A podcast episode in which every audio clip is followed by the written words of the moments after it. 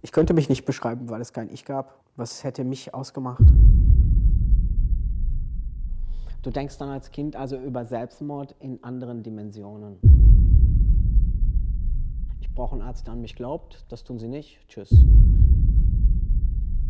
Ich bin, was ich bin. Und was, weiß ich nicht. Willkommen beim zweiten Teil der Transgender-Folge mit Nico aus Altena. In der ersten Folge quatsche ich mit Nico darüber, wie es ist, 38,5 Jahre lang nicht man selbst sein zu können. Ah, fast unvorstellbar. Seitdem Nico denken konnte, circa mit drei, meint er, hat er gemerkt, dass irgendwas nicht mit ihm stimmt.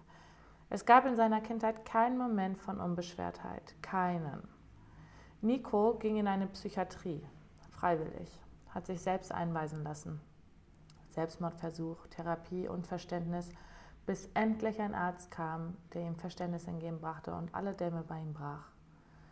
Ich wünsche euch viele Erkenntnisse bei dem zweiten Teil von Nikos Folge.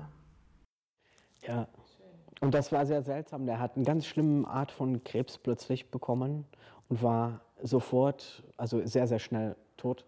Konnte also bis zum Schluss, wie ich jetzt aussehe und so leider nicht mehr und das war für mich auch sehr fragwürdig, weil ich habe so schnell einen Platz bekommen und der war klasse, weil ähm, der hat zu mir gesagt, mach das nicht so wie die meisten. Mhm. Der hat zu mir gesagt, mach das nicht so wie die meisten. Wir machen jetzt einen Antrag auf alle OPs, weil die meisten Leute machen einen Antrag für ein OP. Wir gehen den Weg, der ein bisschen länger dauert am Anfang, aber dafür, der hat mich super vorbereitet. Was heißt denn ein bisschen länger? Von welchem Zeitraum sprechen Also wir haben, erstmal brauchst du zwei Gutachter Okay, unterschiedlich, ja. Unterschiedlich, also nicht ihm. Die bestätigen, dass ich wirklich transsexuell bin und ein Mann bin für mich. Also dann quasi drei, ihn und noch zwei. Ja, genau. Er ist ein Begleiter und der andere zwei sind nur Gutachter. Okay. Und das, diese zwei Gutachter, äh, wenn sie natürlich auch an der Meinung sind, dass ich nicht psychisch krank bin, sondern das so ist, dann kannst du zum Gericht gehen und dann kannst du beantragen, ein Mann zu sein und den ganzen Weg anfangen. Und dann brauchst du natürlich auch die Krankenkasse. Der muss ja mitspielen ne? und die ganzen Sachen bezahlen. Und da ist es ja so, eigentlich bis du ganz fertig bist, kann es ja 6, 7, 8, 9, 10 OPs sein. Und die meisten Leute lassen immer ein OP nach dem nächsten genehmigen und dann warten sie ein halbes Jahr oder was auch immer auf die Genehmigung. Und er hat zu mir gesagt, wir machen jetzt einen Antrag auf alle OPs, egal ob Korrekturen noch dabei sind oder nicht oder was auch immer. Und dadurch hat er mir den Weg sehr, wirklich sehr vereinfacht. Ich habe diesen Antrag sofort am Anfang gemacht. Das heißt, auch wenn ich nächstes Jahr eine OP haben will, brauche ich keine Genehmigung mehr. Ich habe sie schon. Ich muss nur hingehen und den, den Genehmigungsdatum erneuern, weil für Krankenhaus darf er nicht älter sein wie, weiß ich nicht, drei Monate, weiß ich nicht wie viel. Und das war's. Und das hat er mir auch geholfen. Und ich bin, ich glaube schon nach der ersten Sitzung bin ich als gefühlte Mann rausgekommen das war auch so eine Sache, die erste Krawatte, dann versuchst du eine Jacke zu kaufen, der Kragen muss stehen, muss cool sein, dann kommen die ersten Härchen, ja, und dann guckst du im Spiegel und vergrößerst das. Aber da zum Beispiel, wie hast du denn dann gelernt, Mann zu sein? Also gab es da ein Vorbild? Hast du, keine Ahnung, das Laufen wie ein Mann geübt? So Gestiken, Mimik? Ich glaube jetzt am Ende, ich bin keiner für mich. Also am Anfang ist das ja so, du kommst in eine Pubertät rein. Egal, ob du 40 bist, 35, 45, sobald du Testosteron bekommst, kommst du in eine Pubertät. Und das heißt, nach zwei, drei Wochen die Spritze willst du nur mit 16-jährigen Jungs rumhängen. Das ist wirklich so. Also innerlich wirst du zu einem pubertären Jungen. Und dann ändert sich das aber sehr schnell, weil diese Pubertät ist trotzdem schneller als bei den normalen. Das heißt, zwei Monate später magst du nur 20-Jährige oder so, ne? Und dann bist du auch an deren Wellenlänge vom Reden her. Und ähm, irgendwann habe ich rausgefunden. Aber das ist, also, wie kann ich mir das vorstellen? So, es ist doch jetzt wahrscheinlich nicht so, keine Ahnung, die Jugend von heute, dass man auf einmal dann spricht, spricht so, yo, Digi, äh, was geht ab? So, ist das dann so eine Wesensveränderung? Ja, am Anfang ist mir aufgefallen, dass man extra grimmig guckt und männlich, damit es männlich wirkt und das hat mir schon sehr schnell nicht gefallen. Ne, in Facebook äh, trittst du bei Gruppen bei, wo nur so Leute sind und dann alle so grimmig und cool und was auch immer. Und äh, typisch Männer kamen und hauten mir auf den Schultern und dann immer so diese Schläge, wo du am liebsten denken wirst, ey, schlag mich doch nicht. Ne? ich schlag dir gleich mal zurück oder so. Ne? Also da kommt eine gewisse Aggression am Anfang durch diese Testosteron. Ne? Du musst unbedingt Sport machen, weil all die Wut kommt hoch, das Testosteron ist hochaggressiv, du wirst aggressiv. Ich war auch sehr streitsüchtig am Anfang, weil ich dann plötzlich diese Meinung hatte, jetzt hole ich mir alles was all dem zurückgesteckt habe und dann wollte ich mit meiner Freundin streiten und sagen, nee, ich bin nicht an deine Meinung mal, weißt du? Das ist dann natürlich immer sehr schnell in die Hose gegangen, weil ich hatte noch nicht herausgefunden, wie man dann wirklich mit Frauen umgeht, sondern erstmal nur Wut und Aggression raus. Ne? Und deswegen sage ich, ich bin für mich keiner, weil ähm, wenn du 38 Jahre eine Frau warst, wirst du irgendwas in der Mitte, glaube ich. Mhm. Innerlich. Ich kann nicht das, was mich geformt hat, vergessen. Ne? Und deswegen sage ich, ich war für mich schon in meinem Mann, aber jetzt, hm, schwer zu sagen, weil ein typischer Mann bin ich nicht, dann müsste ich die ganze OPs nicht machen, dann würden sie ja wachsen. Ne? Also, ich bin, was ich bin. Und was, weiß ich nicht. Ich weiß nur, dass es mehr mein Element ist, mehr mein Sein. Ich liebe es, ein Mann zu sein. Ich liebe, dass es das hat aber viele Gründe. Ich finde, Frauen sind die schönsten Geschöpfe, die Gott je geformt hatte. Das finde ich auch. Und ich bin gerne der Betrachter dieser Wesen und nicht, also ich bin gerne der Betrachter von schönen Dingen. Und irgendwie ist das für mich mein Element, das zu sein, was, wo ich jetzt auf dem Weg hin bin. Aber, also ich frage mich so, wer definiert denn, was ist ein Mann? So, und, und warum muss man sich ein Bart wachsen lassen und, und männliche Züge bekommen, um glücklicher zu sein. Also, weißt du, was ich meine? Ja, dann ist ja die Frage, warum fühlen sich manche Leute nicht gut, wenn sie zunehmen und manche, die abnehmen. Wir haben ein inneres Bild, was wir schön empfinden. Ja. Und die verändert sich mit der Zeit. Ne? Wir könnten sagen, wir mögen Tulpen, aber Rosen nicht. Ja. Und dann kommst du, weiß ich nicht, zehn Jahre im Gefängnis, du siehst gar keinen mehr von den beiden, dann liebst du beide gleich. Hauptsache, du siehst mal etwas. Ne? Also wir haben eigene Wert, eigene Ideen, was wir als schön empfinden. Wobei auch die Frage gestellt ist, wodurch etwas ausgelöst ist, schön zu empfinden. Und meine innere, weil wir haben immer erst inneres Bild. Du hast auch erst ein inneres Bild, ich will mir jetzt einen Kaffee machen. Ne? Es ist erst innen da und dann handelst du danach. Und mein inneres Bild zu mir selbst ist in der männlichen Rolle. Ich fühle mich damit großartig. Und ja gut, das ist auch ein schönes Gefühl, wenn die Brüste nicht da hängen, dieses Gewicht und stört. Ne? Das ist schon, ich mag halt, äh, weiß ich nicht, ich fühle mich super als Mann. Mhm, cool. Okay, so, ähm, Deine Freundin war noch zu dem Zeitpunkt dabei, als du die erste Spritze dann bekommen hast. Das heißt, sie hatte eine Pubertät in Anführungszeichen ja, mit Das war schon zu viel dann. Ja? ja, du bist dann, dann im Badezimmer gerannt, hast du geguckt. Du musstest die ganzen Klamotten neu kaufen. Ne? Du hattest also wirklich von, von Socken angefangen, alles. Ja, und dann holst du dir die ersten Teile und dann gehst du natürlich im Badezimmer und guckst du, wie der Kragen steht und sagst du irgendwelche oberflächliche Dinge oder so. Ne? Und ähm, ich denke mal, es war nicht das Problem. Äh, das Problem ist einfach nur gewesen, dass nur weil eine Geschlechtsumwandlung beginnt, hast du dich noch nicht innerlich gefunden. Und wenn du dich noch innerlich nicht gefunden hast, dann bist du noch nicht echt. Und wenn man noch nicht echt ist, kann man gar keine Beziehungen führen. Das stimmt. Weil früher oder später geht das zum Ende zu, egal wie schnell oder langsam es passiert. Und wenn du nicht echt bist, dann ist das sehr anstrengend. Ja. Künstliche Leute sehen wir überall in dieser Welt. Du brauchst nur in einem Café gehen. Du siehst an der Mimik, an der Gestik von Leuten, dass sie nicht echt sind. Mhm. Und wenn man nicht echt ist und egal, du fühlst und du sagst zu deiner Partnerin, ich liebe dich, das ist nicht echt, weil du nicht du bist. Würd, hast du, äh, würdest du jetzt sagen, du bist jetzt du? Ich würde sagen, dass ich zu sehr großen Anteilen schon ich bin. Und würdest, gibt es einen Tipp, wie man zu sich finden kann? Ja, natürlich gibt es Tipps, gibt es immer. Oder was hat dir geholfen? Oder was man natürlich verwirklichen kann, ist äh, immer so eine Sache. Ne? Wenn jemand, ein Ernährungsberater sagt, essen Sie weniger, das ist ein super Tipp und derjenige kann es vielleicht nicht vollbringen. Ne? Und gelingt ihm nicht, diesen Weg einzuschlagen. Man muss es schon selber wollen, klar. Genau. Aber Um was- sich was selbst zu finden ist, also ich habe so ein inneres Mantra. Ich wache morgens auf und ich versuche und ich sage mich, ich liebe mich, wie ich bin, aber ich versuche es auch zu fühlen. Sprichst du es aus? Ja, und ich äh, ziehe mich dann auch schon mal aus und berühre mich selber und sage, ich liebe auch diesen Bauch, wenn er jetzt noch da ist, gehört zu mir. Gut, ich arbeite jetzt in der Pflege, ich sehe viel schlimmere Sachen. Dann gehst du mit Dankbarkeit raus, dass du es nicht hast. Du siehst die Welt anders, wenn du wirklich Leute siehst, die heftigst leiden. Ähm ich habe die Erfahrung gemacht, dass wenn man nicht selbst ist, man nichts bekommt im Leben und auch nichts halten kann. Und dann ist das uninteressant geworden. Wenn ich jetzt also irgendwo hingehe und ich möchte toll ankommen, dann ist das ganz einfach. Wenn ich diese Person begeistern kann für mich, werde ich sie so oder so verlieren, weil ich sie für etwas begeistert habe, was ich gar nicht bin. Also habe ich das ganz, es lohnt sich nicht. Du kriegst nicht. Also ich habe die Erf Erfahrung gemacht, nicht zu, also nicht mit den echten Werten etwas zu bekommen und dann wird es uninteressant. Weil das ist ja so, als hättest du jemanden manipuliert, um etwas zu sein oder zu bekommen, was du nicht bist.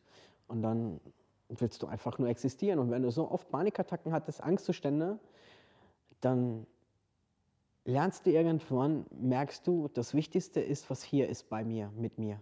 Ich muss mein Leben lang mit mir selber zusammen sein. Und wenn sich das nicht gut anfühlt, und wenn sich das aber gut anfühlt, dann ist egal, wer bleibt und wer geht. Das stimmt. Weil Aber das eigene Leben. schwer. Aber irgendwann merkst du, dass alles andere Manipulation ist. Ja, also ich, ich bin da ganz bei dir.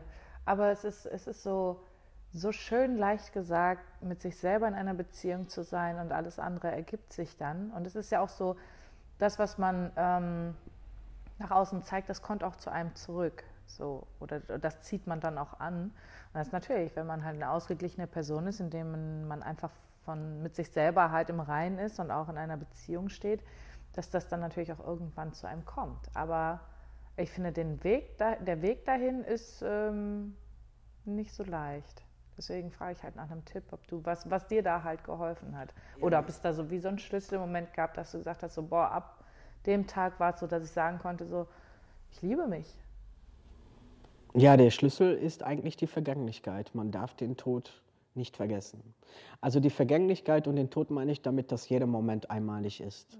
Und wenn alles im Fluss ist, ich werde alles, jeden Moment mache ich eine andere schöne Erfahrung. Wenn ich eine schöne Erfahrung hinterher weine, dann kann ich den nächsten nicht mehr sehen. Das ist eigentlich hat was mit Wahrnehmung zu tun. Kauf morgen ein Ford K, du siehst dann überall Ford K. Das stimmt, ja. Das ist einfach, Ja. weil unser Fokus da liegt. Und ähm, ähm, weiß ich nicht, hab mal Magen-Darm. Egal wer dann zu dir sagt, auch ich fühle mit dir, du hast das Selbst. Und dieses Selbst, das muss sich immer gut anfühlen. ja, Magen-Darm fühlt sich jetzt Weil das andere, an. alles was außerhalb von mir ist, werde ich eines Tages loslassen müssen, egal wie. Ne, wenn ich jetzt jemanden kennenlerne, wird er nicht mein gesamtes Sein lang alle, jede Sekunde bei mir sein. Und wenn ich vorher glücklich sein konnte, dann kann ich einfach nur glücklich sein, dass dieserjenige mir Leben begegnet ist. ist Ja, genau. und kennenlernen durfte. ja. Und dann halte ich, und ich habe auch eine Meinung bekommen, dass wahre Liebe nicht einengt. Also wahre Liebe, egal zu wem. Mein Hund ist jetzt gestorben. Oh nein. Musste ich auch loslassen. Meine Mama ist jetzt gegangen. Das Einzige, was äh, wichtig für mich ist, ist Liebe. Liebe in dem Jetzt zu empfinden. Und ich glaube, alles andere glaube ich auch nicht mehr, dass sie sein kann. Ich kann doch zu jemandem nicht sagen, ich werde dich in zehn Jahren noch lieben. Finde ich auch. Sehe ich auch so. Kann man nicht. Kann ich nicht wissen. Also ich kann eine Menge dafür tun, dass es so ist, weil ich denjenigen immer liebevoll betrachte in meinem inneren Bild ne, und liebevolle Gedanken darüber habe. Aber das bedeutet nicht haben zu müssen oder besitzen zu müssen. Ja, sehe ich auch so. Und das denke ich eigentlich einfach nur als Abschluss zu meiner Mutter. Ähm, manchmal würde man wünschen, dass derjenige noch auf Erden ist, auch wenn man die nicht mehr sieht. Ne? Hauptsache, es geht ihr gut. Und da merkt man, in echte Liebe geht es nicht darum, dass derjenige mit dir ist, sondern dass es dem gut geht, egal wo er ist. Und das ist halt, denke ich mal, auch eine Gedanke, die wir alle haben. Ja, sehe ich auch so. Ähm, okay, also deine, du hattest dann die OP und, nee, wir waren noch bei den Spritzen, dass du in der Pubertät warst, quasi. Mhm. Und äh, deine Partnerin zu dem Zeitpunkt, der war das dann schon zu viel? Na klar. Ja. Wenn man schon ein Kind hat und man einfach fester im Leben steht und Meinung hat, wie das Leben zu sein hat, dann hat man ein Problem damit natürlich. Vielleicht auch unbewusst auch Eifersucht, wird er jetzt anfangen, Frauen äh, nachzugucken. Und natürlich verändert sich am Anfang der Blick, weil mein Leben lang guckte ich nur, die Augen interessierten mich von Frauen und die Hände und plötzlich der Hintern, ja. Egal wer da vorbeilief und äh, hast du einfach geguckt, geschaut. Mm, ja, aber das sind so viele Punkte. Ich habe dann auch damals nicht gewusst, dass Testosteron auch nicht so gesund ist, sie zu bekommen. Also es gibt einfach noch keine Wege, Testosteron auf gesunde Art und Weise zu sich zu nehmen. Und es gibt nur drei verschiedene Wege. Und äh, welche Risiken sind das? Ja, es gibt einfach nur den Gelform, die jeden Tag als Gel aufzutragen auf die Haut, aber das ist sehr stark Alkohol, also 96 Prozent Ethanol. Und das macht die Hautbarriere kaputt. Du kannst dann auch mit Frauen nicht unbedingt oder ein Kind dich berühren, weil es kann dann Testosteron abbekommen. Machen aber sehr viele Leute. Wie äh, lange darf man denn dann keinen berühren? Ein paar Stunden. Okay. Und dann sollte man auch vorher besser duschen, weil es könnte sein, wenn eine Frau sehr empfindlich ist, dass sie dann ähm, Darmbad bekommt oder was auch immer. Ne? Es ist halt nicht ohne. Ja, und dann die Ein-Monats-Spritze oder alle drei Monate, besser gesagt. Da ist die Kurve sehr schlimm. Ne? Du kriegst dann eine Depotspritze, der wirkt drei Monate nach im Körper und dann holst du die andere Dro starke Dosis drei Monate später ab. Aber da hast du Schwankungen in der Psyche. Ne? Und da hast du Zusatzstoffe im Körper, die dafür sorgen, dass das Testosteron langsam abgegeben wird, die dann auch nicht ohne Nebenwirkungen sind und auch vielleicht auf die Nieren schlagen können, äh, Organschäden führen kann. Und ich bin in der Mitte mit einer Spritze, die ich alle zwei Wochen kriege. Da ist die Kurve auch nicht ganz gerade und da musst du sie auch ein Leben lang nehmen, weil in dem Moment, wo die weibliche Organe entfernen lässt, hast du keine Hormone mehr und der Körper braucht Hormone. Ohne Östrogene kriegen die Frauen nach ihren Wechseljahren eine dünne Haut zum Beispiel, weil Östrogene für eine schöne, feste Haut sorgen. Ja, normalerweise sollten eigentlich Frauen auch, glaube ich, Hormone nach der Wechseljahre bekommen, hätten sie länger dickere Haut. Ja, und dann musst du ein Leben lang, bist du abhängig von außen von einem Hormon, der auch was mit dir macht. Dein Körper ist weiblich, der fühlt weiblich, Chromosom, alles ist weiblich und dann kriegt er jetzt auf einmal eine starke, weil am Anfang gibt man eine starke Dosis, damit die Veränderung schnell eintritt und plötzlich bist du, ja, von jetzt auf gleich mit männlichen, aggressiven Hormonen konfrontiert. Mhm. Ja, fängt dann an, auch das Geschlechtsteil zu wachsen, zu pochen, die Gedanken kreisen um bestimmte Dinge und kriegst du nicht abgestellt, Schweißausbrüche. Ich zum Beispiel seit dem Testosteron, ich habe vorher nicht geschwitzt, jetzt muss ich ein, zwei Mal am Tag mich umziehen. Selbst wenn du dich nicht bewegst? Mhm, dann schwitze ich trotzdem unter der Arme. Okay. Ähm, du sagst gerade, das Geschlechtsteil fängt an zu wachsen. Das schon vor einer OP, also nur durch Spritzen? Ja. Wie kann ich mir das vorstellen? Ja.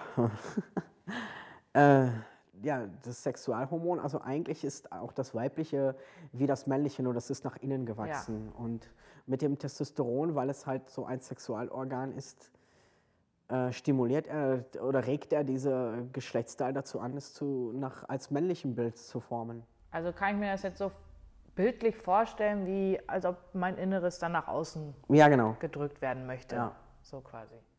Es wird halt nur, irgendwann hört es auf zu wachsen und dann reicht es nicht dafür und dann muss es halt nachgeholfen werden mit Operationen. Ja. ja. So, und ähm, der Zeitraum, du hast dann mit Spritzen angefangen. Und wann, also wie geht das dann weiter? Ja. Was ist der nächste Step? Der nächste ist irgendwann natürlich äh, die, Brust, die Brüste abnehmen. Das ist das Erste, weil äh, es gibt natürlich viele, viele Leute, äh, wo das dann abklemmen am Anfang mit so bestimmten Westen, ja. wo du dann natürlich auch nicht mehr Luft holen kannst und atmen kannst. Boah, wie beengend. Was aber viel schlimmer ist, irgendwann, also ich hatte den, die Spritze, die erste am 1. September 2014 und der nächste Sommer hast du schon ziemlich viel Bart und noch Brüste. Und ich hatte einen Hund, 35 Grad, musste draußen spazieren gehen mit T-Shirt, voll das männliche Gesicht mit Brüsten. Das war natürlich kein schönes Gefühl, du wirst überall angestarrt, machst es einfach. Also ist natürlich klar, die erste Operation sind die Brüste abnehmen. Ich fand die Operation auch nicht so schlimm, Also es hat danach auch nicht so großartig wehgetan. Du konntest zwar ein halbes Jahr nicht auf dem Bauch schlafen und auch nicht irgendwelche Dinge nach oben greifen. Aber ansonsten habe ich sie mir schlimmer vorgestellt. Trotzdem fängst du an, ein gewisses Gefühl zu haben, oh Gott, wie viele OPs habe ich noch vor mir. Man muss ja bedenken, ich zum Beispiel vertrage überhaupt kein Antibiotika. Sobald du operiert wirst, bekommst du Antibiotika. Ich habe nach der ersten Operation ein halbes Jahr richtig Magen-Darm-Probleme gehabt. Also wartest du mal mit den OPs dazwischen, dass sich der Körper erholen kann. Mhm. ich hatte aufgeblähten Bauch, äh, die Verdauung war nicht da, äh, zugenommen davon, also gute Kulturen vielleicht verloren. Und das sind dann noch so nebenbei. Ja. Plus die normalen Risiken für eine OP. Du warst ja unter Vollnarkose höchstwahrscheinlich, ne? Ja, klar. Ja, und, äh, und die Schmerzen, wenn sie dann plötzlich diese ganzen Schläuche ziehen, dann denkst du, oh Gott, ich mache keine OP mehr. Ja. Dann vergeht eine bestimmte Zeit und dann denkst du, na gut, vielleicht noch eine. Ja. Ja, ja, das ist dann so. Okay, dann so. Und durchgehend ab dann eigentlich nimmst du ja sowieso die ähm, Spritzen. Alle zwei Wochen gehe ich zum Arzt und lass mir 250 Milligramm ähm, also Spritzen, ja. Ja, und das dann nebenbei, neben den Operationen halt dann. Ja, klar. Ne? Okay, und dann hast du die Brüste abnehmen lassen. Und was war dann die nächste OP? Wie viele hattest Erstmal hatte ich gar seitdem? nichts. Erstmal hatte ich dann gar nichts gemacht. Ich habe gesagt, das reicht. Ja. ja, und dann ist es ja so, dass ich dann die nächste OP dann natürlich Gebärmuttereierstücke alles schon geplant hatte, ein Jahr später, ein halbes Jahr. Und dann ist mein Hund verstorben und das war so schlimm für mich. Da habe ich erstmal alle OPs zurück Oh, und ich habe es ziemlich gedauert und dann ist meine Mama gestorben. Dann habe ich auch erstmal, waren andere Dinge wichtiger. Voll, klar. Und deswegen habe ich erst äh, Eierstücke Gebärmutter alles jetzt vor kurzem erst gemacht. Ähm, Im Juli, diese, also im Juli letztes Jahr. Worüber der Zeitungsartikel, ja, genau. den ich gelesen mhm. habe. Ne? Und da habe ich dann, und das war eine sehr, sehr schöne Sache, weil ich hatte vorher schon, man sagt eigentlich, verbreitet man, dass es nicht unbedingt sein muss ne, Eierstücke Bärmutter raus. Manche Leute hören dann auf und das finde ich, das stimmt nicht. Weil der Testosteron, das heißt, es, ich hatte dann irgendwann nur noch Schmerzen im Unterleib, Schmerzen. Irgendwann wehrt sich diese weibliche Organ und will, möchte auch, dass die Tage mal durchkommen. Und ich hatte nur noch Schmerzen. Und auch die Psyche, Psyche war so eine Zwiespalt, so zerrissen sein. Und in dem Moment, wo diese Organe alle entfernt waren, war wie so eine Befreiung. Und das hatte damit nichts zu tun, dass du endlich diesen Schritt gemacht hast. Das war auch innerlich, als hätte man ein Last irgendwas genommen, mhm. was im Kampf war miteinander. Mhm. Mhm. Ja, also das letzte, die letzte OP fehlt mir noch. Die muss ich noch machen. Wie sieht die aus? Ja, wahrscheinlich besteht sie aus fünf, sechs Schritten. Also man kriegt erstmal ein Röhrchen in dem Unterarm, wodurch die Haut gedehnt wird. Das ist die erste OP. Ähm, weil daraus wird ja der Penis geformt. Ne? Und dann gibt es noch so eine Vorbereitungs-OP, wo sich aber allerdings vieles im Moment in diesem Gebiet tut, wo ich sagen kann, in einem Jahr sieht das schon wieder ganz anders aus und viel besser. Und da nimmt man die ganze Haut, was da gewachsen ist, weg, vorbereitend. Dann wird das, äh, das was hier entnommen wird, wird mit Nerven entnommen. Das Vom heißt, Unterarm. die Finger bewegen ist auch erstmal nicht. Ne, und dann wird von der Unterarm genau und dann wird vom Oberschenkel ein sehr großes Stück weggenommen und dahin genäht, weil beim Unterarm kriegst du bis auf die Nerven alles weg. Moment, warte mal, ich komme nicht mehr ganz mit. Okay. Also ich, es wird mir ein Röhrchen unter die Haut gelegt. Damit man das dehnt. Damit, damit die Haut, Haut gedehnt wird, genau, das macht Sinn. So, und dann? Wird da hier, natürlich braucht man diese Haut, also diese große Haut, also wird ziemlich großflächig das auch entfernt mit dem Nerven, weil es soll ja hinterher der Penis werden. Das heißt, mir wird quasi mein fast ganzer Unterarmhaut entnommen. Genau. Und dadurch, dass aber nicht ohne Haut da ist, wird vom Oberschenkel dahin was verpflanzt. Ne? Und warum kann ich nicht die Oberschenkelhaut nehmen? Kannst du auch, aber das ist die empfindlichste. Und du Stimmt. wirst auch später gute Empfindungen haben. Ja. Und das dauert sowieso noch, weil diese Haut, wenn sie geformt wird, als Penis und angenäht wird, wird es an die Leistennerven angebracht. Und am Anfang, ich sag mir da ganz blöd, wenn dir der Penis juckt, dann kratzt du dich am, am, am, an der Leiste. Meiner, boah, mein Unterarm ist tätowiert. Das wäre ein bunter Penis geworden. Na gut, manche Leute lassen den auch tätowieren danach. Ja. Könntest du vielleicht die Rechte nehmen. ja, aber da ändern sich im Moment die Methoden auch, weil man hat ja auch daraus automatisch die Harnröhre gebildet und dann musstest du die ersten Wochen mit so einem Stab die immer freistechen und du pinkelst dann auch am Anfang aus so einem Loch, was nicht das nicht der Penis ist, also das ist ja dann auch, auch voll das. die, also wenn man da mal einfach nur pinkeln muss, ist ja schon voll der Akt. Genau. Und äh, ja gut, das verheilt ja dann auch, das ist halt eine langwierige Sache. Ne? Erst wenn der Penis auch verheilt ist, dann kriegst du auch noch eine Pumpe rein und dann werden die Hoden geformt. Ne? Das steht ja dann nicht von alleine. Du brauchst halt auch eine Pumpe. Also so der erste Teil ist dann, dass der Penis geformt wird und das wird dann dran genäht und dann... Es ist nicht ganz äh, wie ein männlicher Penis, habe ich leider am Anfang auch gedacht, das wird ganz normal. Weil die Männer haben ja auch vorne diese Empfindungen. Ne? Ja. Und das kann man ja bei mir nicht nach vorne ziehen, da wird ja Orgasmusfähigkeit verloren gehen. Das bleibt also hinten dran. Ja. Es wird zwar auch, sage ich mal sozusagen, angestoßen und die Orgasmusfähigkeit ist sehr, sehr schön, aber es ist nicht vorne. Vorne ist zwar die Spitze und alles bleibt so ähnlich wie bei den Männern ohne diese Zipfel, aber diesen Punkt kann man nicht nach vorne verlegen, noch nicht, weil dann müsste man die kompletten äh, Nerven trennen. Mhm. Ja, und da würde die Orgasmusfähigkeit höchstwahrscheinlich verloren gehen. Das heißt, jemand, der dann mit dir schlafen würde, müsste schon genau wissen, wie nee, er mit dir umzugehen hat. Nee, das funktioniert dann genauso. Eigentlich noch besser, weil du hast die Pumpe. Also durch die Pumpe steht er dann so lange. Nee, ich meine, ja gut, das, das steht, okay, also das funktioniert nur mit einer Pumpe. Mhm. Nee, ich meine jetzt, damit du auch kommen könntest. Nee, das passiert automatisch, weil das, äh, also wenn man in diesem Akt drin ist, wird auch dieser Punkt auch angestoßen. Und du kriegst ja dann auch mit der Zeit ein richtiges Gefühl in diesem Penis, weil es ist ja trotzdem Hautempfindungen. Und die, das Gehirn verknüpft es irgendwie neu. Und die Leute, die das schon alle gemacht haben, berichten, dass sie nach einem Jahr sehr, sehr schöne Orgasmen haben. Also okay. Lass ich mich mal überraschen, ne? Ja, ich möchte Bericht hören. Ach du, ich habe auch schon Leute, die gesagt haben, ich hätte gerne ein Foto, sobald es fertig ja, ist. Stimmt, der erste Dickpick, worüber ich mich freuen würde. ja, das ist halt. Okay. So, und ähm, Hodenform, das ist dann aber, das hat dann keine Funktion, das ist dann einfach für ästhetische Gründe. Ja, genau, natürlich. Und ja. wie wird das gemacht? Ja, ich glaube, so wie bei den äh, Frauen mit den Brüsten, also Silikon oder ich weiß nicht was. Und die äh, Haut? Mit, mittlerweile, äh, ich weiß nicht, wovon sie genau entnommen wird. Also ich muss ehrlich sagen, da habe ich auch noch nicht so viel darüber gelesen, weil ich bin so der Mensch geworden, Schritt für Schritt. Was steht als nächstes an? Ne? Und dadurch, wie gesagt, ändert sich jetzt auch, man hat jetzt herausgefunden, dass man aus dem Mund mit Schleimhäuten diese Harnröhre auch innen sehr gut formen könnte und, und, und. Und dadurch, dass jetzt immer mehr Leute mutiger werden, sind auch die Ärzte jetzt bestrebt, immer bessere Möglichkeiten zu finden. Ne, es gibt immer mehr Ärzte, weil klar, es ist auch eine Geldquelle.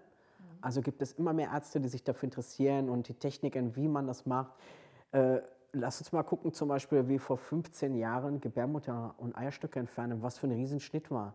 Ich habe alles unten rausgezogen bekommen und ich habe einen Minischnitt in den Bauchnabel. Krass. Und wenn man diese Veränderung anguckt, dann bin ich mir sicher, dass sich da noch eine Menge tun wird. Absolut. Und da habe ich mir einfach nur gedacht, da warte ich noch gerne ein, zwei Jährchen. Ja. Ja, finde ich gut. Ja. Weil vor allem, wenn du da halt eh keinen Druck mit hast, so richtig. Nee. Ähm, was waren denn, also was, was ja auch richtig, also ein Vorteil davon ist, jetzt ein Mann zu sein, gerade was jetzt das Sexuelle angeht, du, du musst ja jetzt voll der Stecher sein, du kennst ja beide Seiten. Was Frauen wollen, was Männer wollen. Mhm. Ist ja ein bisschen Jackpot. Ja und nein. Wieso? Also, ähm, das ist für mich so ein Thema. Ich habe sehr viel im Internet darüber gegoogelt. Worüber genau? Äh, die Sexualität ist für mich jetzt nicht mehr ganz so schön wie früher im Moment. Okay. Weil ich habe nicht genug Zeit gehabt, damit lernen umzugehen.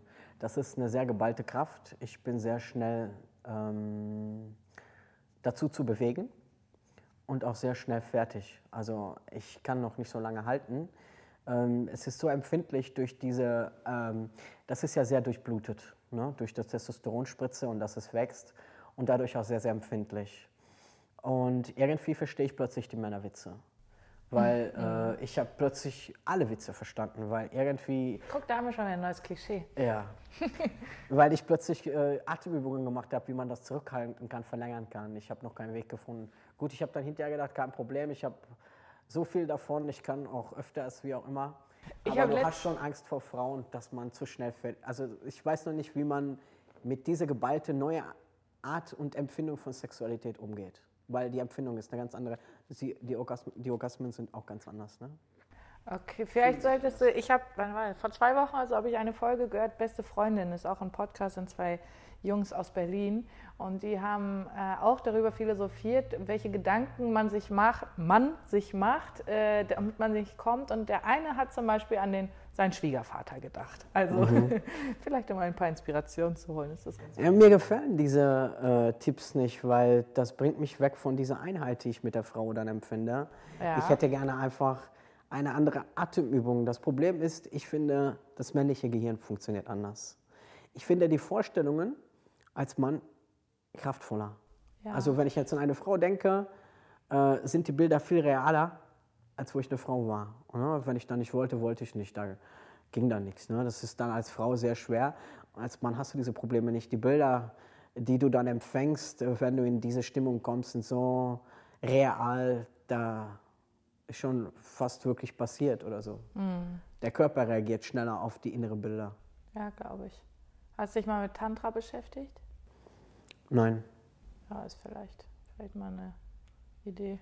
Ich habe diese, diesen Aspekt ziemlich in den Hintergr- Hintergrund gerückt, weil eigentlich ist äh, das, äh, ja, das männliche, ähm, der Penis, der ein Leben lang gefehlt hatte. Ne, wo du dann, äh, ähm, der Mannesbild ist ja ein Penis und das hat dir dann am meisten gefehlt und äh, das ist ja dann auch einer der letzten Schritte, die man auch in den OPs macht.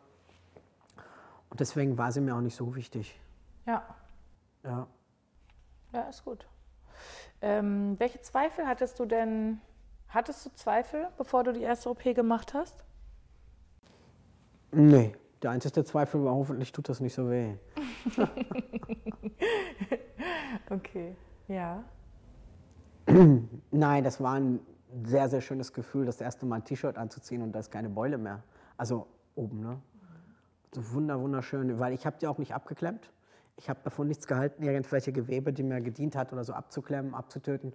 Und äh, so schlecht zu meinem Körper wollte ich dann auch nicht mehr sein. Ne? Also eigentlich hatte ich keinen Zweifel. Doch die erst ganz leise Zweifel hatte ich, wo mir jetzt angefangen haben, so die Haare auszugehen. Ich verliere jetzt ziemlich, ich habe sehr, sehr dichte Haare gehabt und ich habe nicht mehr viele Haare.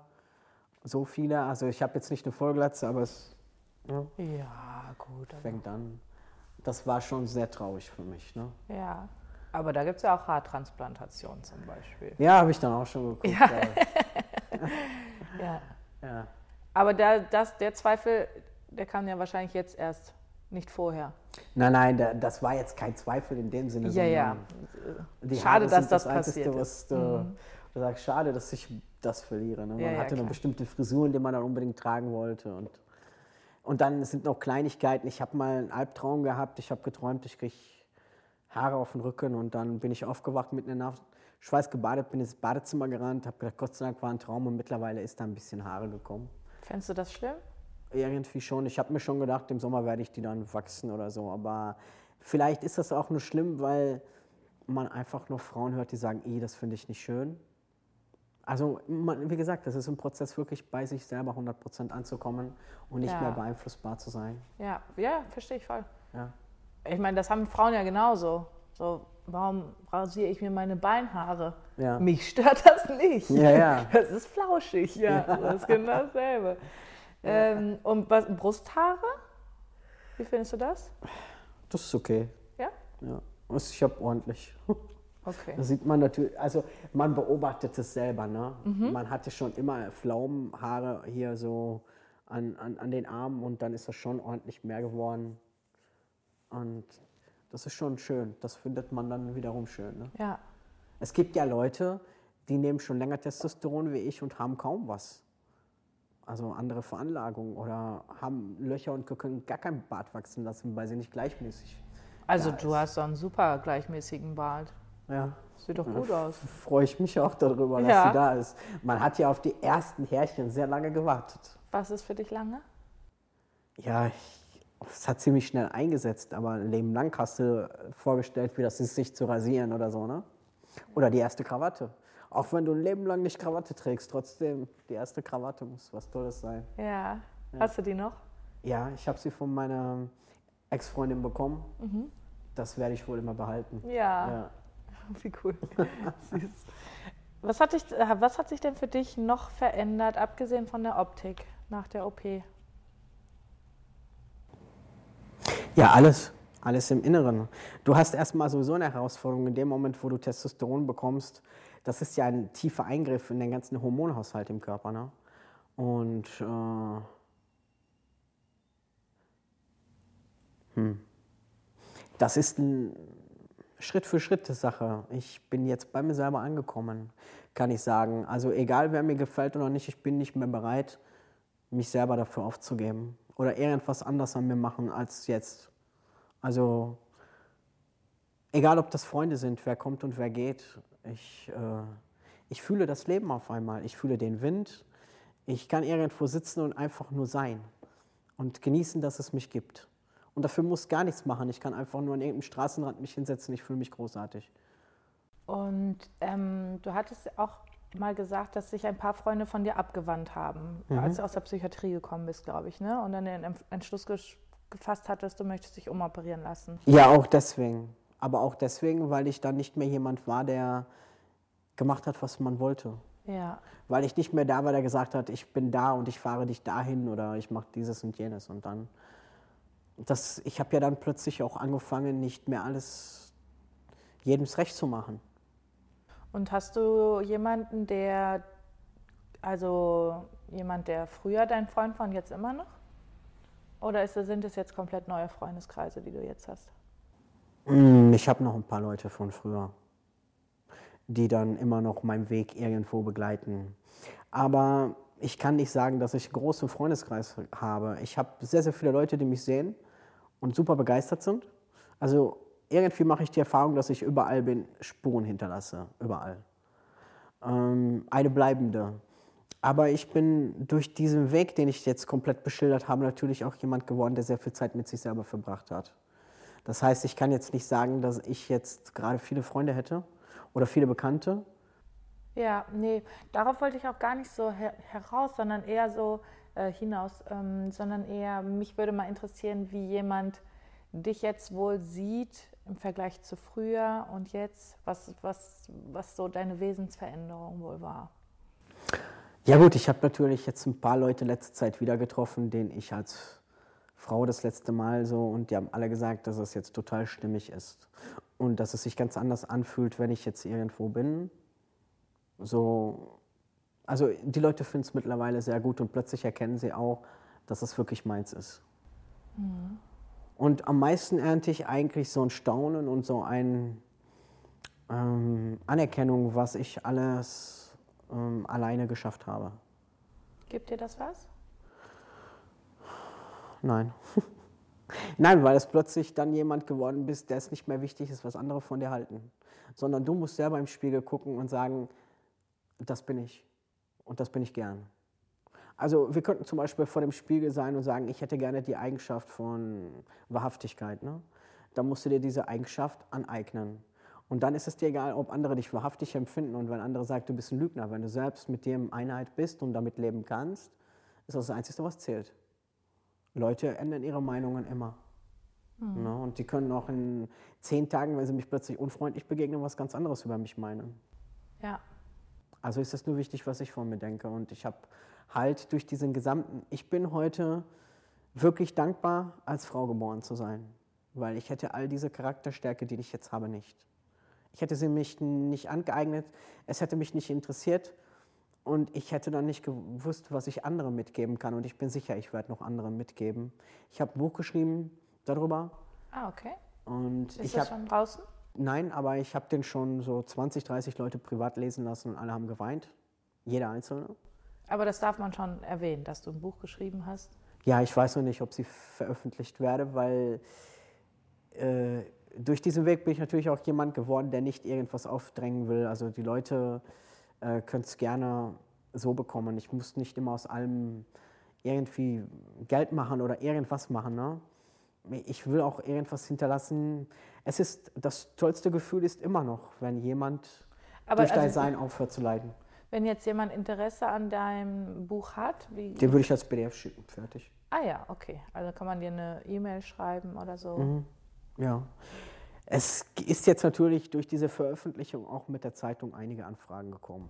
Ja. Und auch äh, diese Woche wo, wollte noch eine Frau sich mit mir treffen, wo die Tochter, also der Sohn 13 Jahre alt ist, Tochter und jetzt diesen Weg gehen möchte und ein paar Tipps von mir haben möchte. Und ähm, das hat aber eigentlich auch mich dazu gebracht, dass ich auch mich mit Leuten sehr gut auskenne, die Demenz haben, Panikattacken haben. Also es äh, ist plötzlich, dieser Weg eröffnet sich auch für andere helfen zu können, die nichts mit Transsexualität haben, sondern einfach nur in Angst, Depressionen sind. Wenn ähm, du jetzt der Mutter ein paar Tipps gibst, ähm, da stelle ich mir zum Beispiel die Frage, wenn du jetzt mal ein eigenes Kind hättest und dieses Kind zeigt solche Züge, ab welchem Zeitpunkt würdest du sagen, ich unterstütze dich in dem, was du sein möchtest? Das ist deswegen schwer, weil wir in dieser Welt eigentlich ein Problem damit immer haben, jemanden zu verklickern und das auch zu schaffen, dass du immer lebenswert bist, so wie du jetzt bist. Und das ist sehr schwierig, weil es ist ja so, wenn du sagst, ich finde meine Beine nicht schön und ich sage, die sind wunderschön, wirst du es nicht annehmen können, weil du es nicht schön findest. Ne?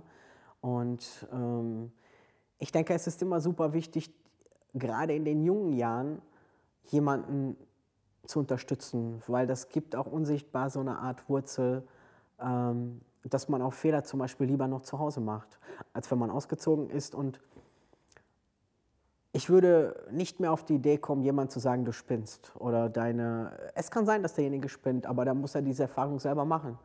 Und wenn es dann nicht ist, dann habe ich eine sehr große Verletzung äh, denjenigen zugefügt, etwas nicht zu glauben, was er sagt.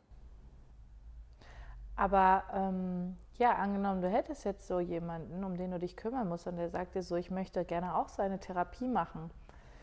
Ähm, wie würdest du denn dann damit umgehen? So, das, würdest du die Pubertät noch abwarten wollen oder ihm, ihm das raten? So, wartest doch vielleicht noch ab? Oder? Nee.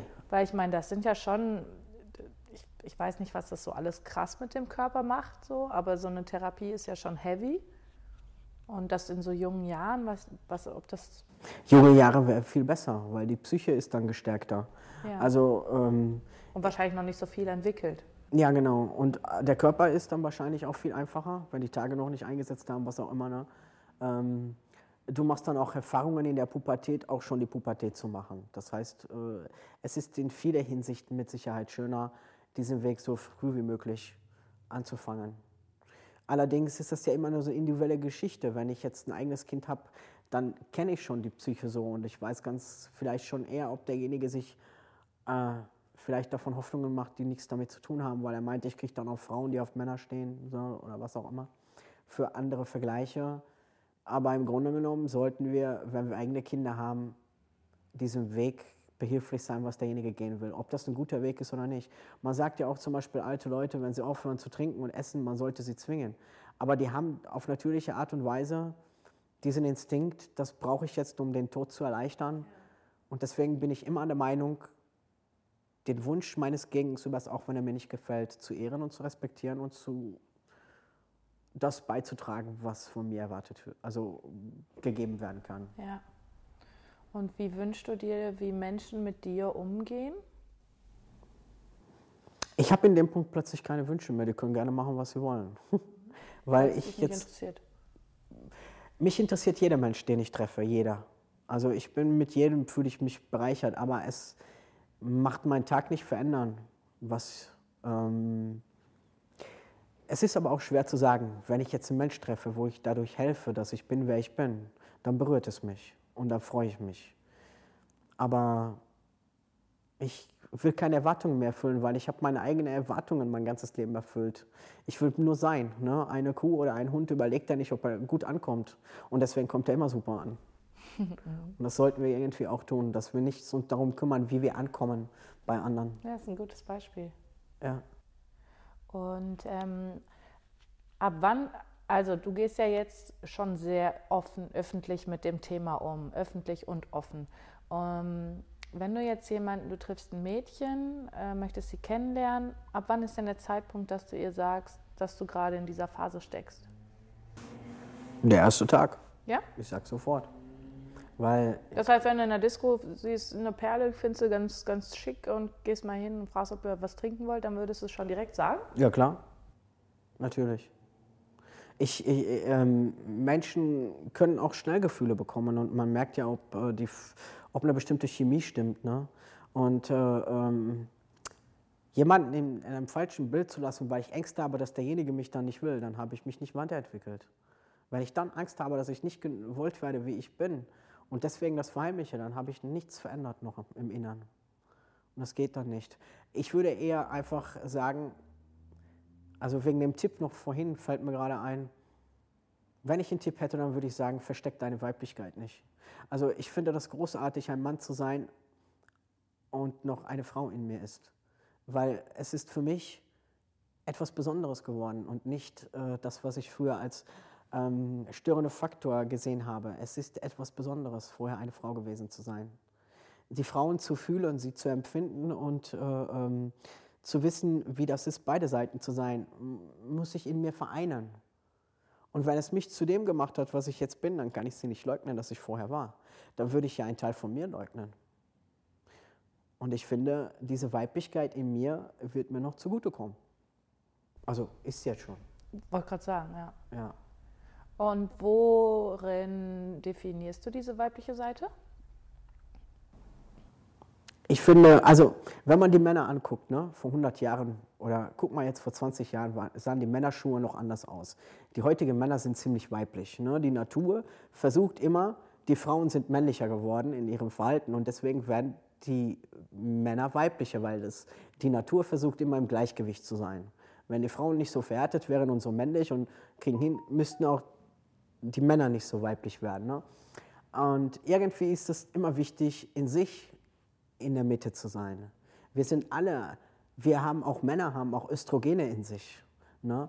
Und für mich ist das einfach Sanftheit. Sanft, ein sanfter Mann zu sein, ist für mich männlich und nicht mehr diese harte Schale. Ne?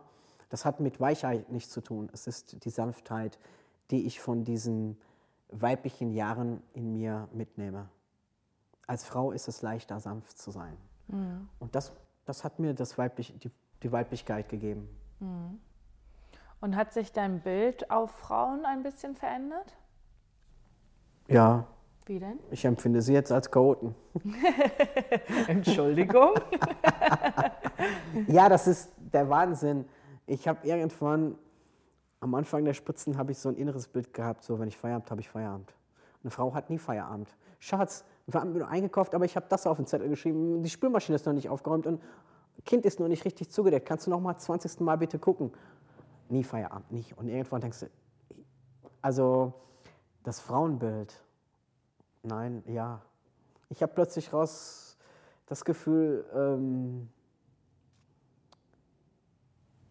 ah, sehr schwer. Es ist sehr schwer, diese Worte zu finden, weil Frauen für mich immer noch das Wunder der es ist das, die schönsten Wesen, die es gibt. Vielleicht nach dem Einhorn oder so, aber doch. ja, äh, mhm. sie sind nicht besser und nicht schlechter und die Männer auch nicht. Es ist halt, die Mischung ist schön. Ja. ja. Und welche Wünsche hast du für die Zukunft, für deine Zukunft? Ich wünschte, ich wäre schon fertig mit allen OBs. das wäre natürlich sehr schön weil am meisten habe ich Angst, dass wieder die Darmflora und alles wieder durcheinander ist mit dem Antibiotikum und dann bestimmt kriegst du bei den OPs noch mehr. Das sollten wir nicht vergessen, dass, äh, wie wichtig unser Darm ist und ähm, ich wünschte mir, dass ich noch schneller ähm, wirklich bei mir bin und meine Wünsche direkt äh, spüre. Ich bin noch nicht da angekommen, in meinem Element zu sein. Zum Beispiel, ich träume davon, irgendwie eine Werkstatt zu haben und irgendwie mit Holz eine Menge zu machen. Und dann träume ich natürlich von einer wunderbaren Ehe, wo ich bei mir selber ankomme. Äh, das heißt, dass ich auch mit mir selber auch glücklich bin und trotzdem ankomme im Leben.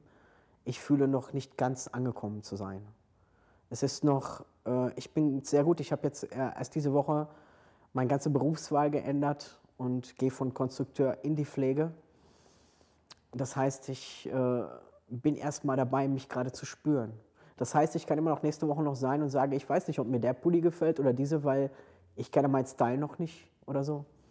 Das ist jetzt noch ein Prozess. Mhm. Und das Einzige, was ich mir wünsche, und das ist mir gegeben, Zeit. Zeit ist bis jetzt gegeben, diesen Weg zu gehen. Andere haben sie ja nicht mehr. Und da ist, eigentlich bin ich dann, könnte ich schon fast sagen, ich bin gerade wunschlos glücklich. Mhm. Ja. Und also du hast ja gerade gesagt, du wünschst dir eine Ehe. Wie passt das mit dir zusammen, dass du sagen kannst, man kann jemandem nicht sagen, ich liebe dich die nächsten zehn Jahre? Okay, vielleicht muss es nicht auf dem Zettel sein, aber ich wünsche mir ähm, tiefe Verbindung, äh, Zugehörigkeit, ein Angekommensein, ein, ein Wurzel, wo man wirklich willkommen ist, wie man ist. Weil ich habe mein ganzes Leben damit verbracht, Dinge zu tun, die ich nicht wirklich vertreten kann. Und ich frage mich, wie sich dann ein Leben mit Menschen anfühlt, wo ich Dinge mache, die ich machen will. Und das wäre so ziemlich neu, ne? Mhm. Ja. Aber ich glaube, den Wunsch haben ganz, ganz viele. Ja, dann sollten wir es auch verwirklichen, weil entweder haben wir mehrere Leben, so wie manche glauben, oder nur einer. Egal an was man glaubt, wäre ja fatal, wenn wir nicht unsere Wünsche verwirklichen mhm. und leben. Du hast ja auch gesagt, du hättest dir gerne Kinder gewünscht. Ja. Um, das ist ja jetzt auf natürlichem Weg nicht mehr machbar. Genau.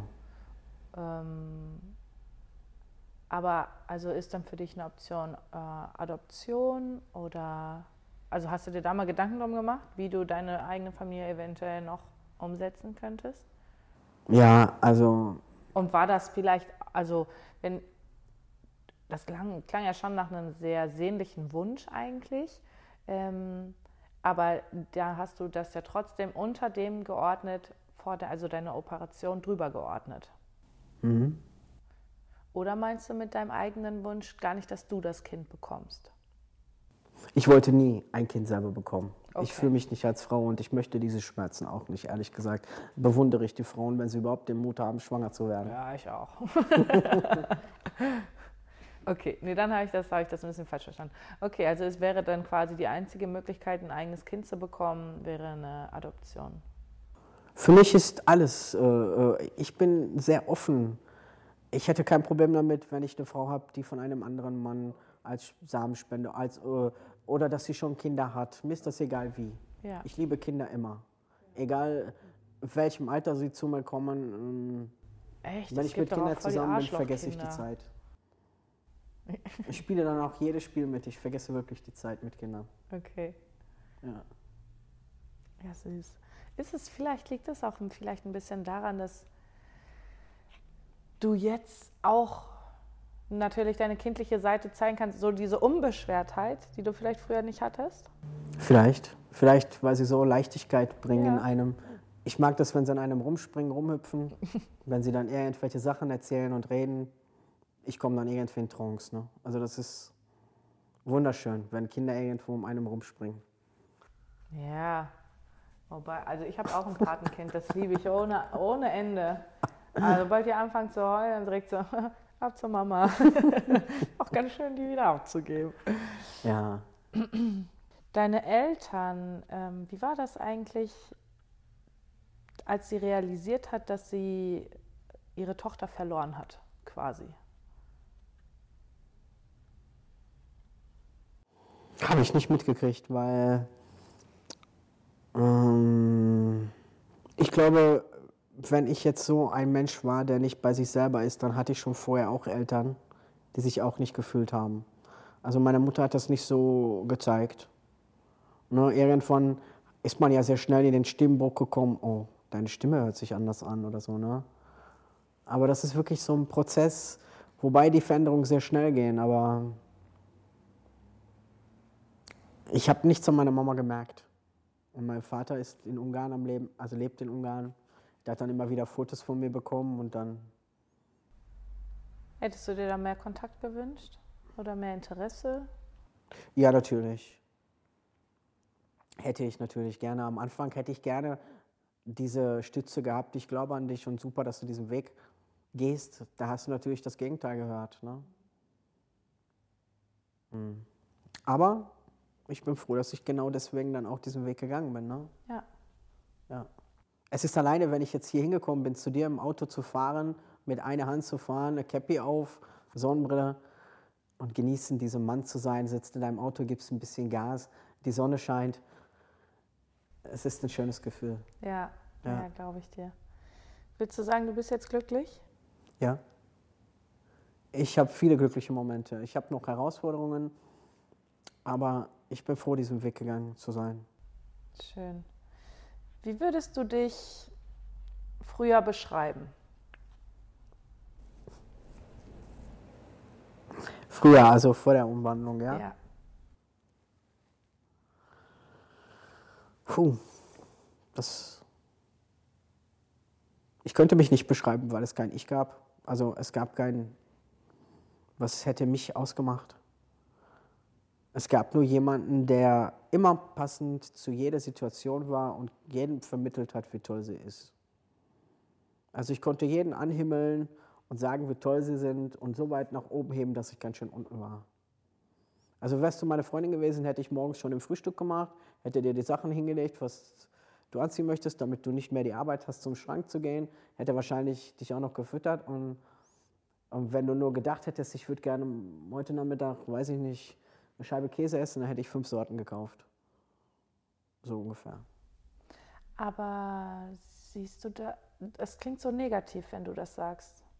Und ich verstehe, dass du sagst, so, du warst zu aufopferungsvoll. Aber das jetzt heute in einer Beziehung ähm, in einem gesunden Maß ist doch trotzdem sehr, sehr lieb. Ja, natürlich. Ich wahrscheinlich hört sich negativ an, weil ich das sehr übertrieben ja. ähm, gelebt habe. Und weil es dann halt nicht so ähm, echt war, weil man wirklich die Dinge gemacht hat, um geliebt zu werden. Man kann sagen, dass das vielleicht süß war, aber wenn man aus der inneren Handlung äh, diese Dinge ausführt, um geliebt zu werden, dann kommen sie nicht so echt an irgendwann. Für sich selbst ja. auch nicht. Aber wenn wir jetzt sagen würden, zum Beispiel, du war, Nicole war das früher, richtig? Nicoletta. Nicoletta. Du warst Nicoletta, 19 Jahre alt, depressiv. Wie würdest, würdest du noch ein paar Worte finden dafür? Unecht. Ja, künstlich natürlich super, aber das ist auch sehr schwierig, weil äh, diese letzte Phase war auch so intensiv, dass man das nicht mehr so greifen kann. Man hat das Gefühl, ein anderes Leben gelebt zu haben. Obwohl man das eigentlich jeder irgendwann hat, weil irgendwann ist die Kindheit wie so ein Traum oder so erscheint es uns. So weit weg, so nicht mehr griffig. Ja? Und letztendlich können wir nicht mehr nachempfinden, was uns geformt hatte, weil letztendlich alles, was wir früher waren, hat dazu geführt, dass wir sind, wer wir jetzt sind. Also ich weiß nicht, ob ich das, was ich jetzt bin, wäre ohne diesen, was ich vorher war. Ja. Und wie würdest du dich heute beschreiben? Nico? Irgendwie ist das so, ich würde mich heute nicht mehr, ich muss mich heute nicht mehr beschreiben. Ich möchte alles sein können. Also ich könnte jetzt nicht sagen, ich bin das oder jenes, weil irgendwie bin ich jetzt mutig genug, alles zu sein. Ich bin mal wütend, ich bin mal sauer, ich bin mal unfair, ich bin mal fair. Ich glaube, ich bin jetzt irgendwie auf einmal mutig genug, um das zu sein, was gerade sein will. Mhm. Oder was gerade hochkommen will.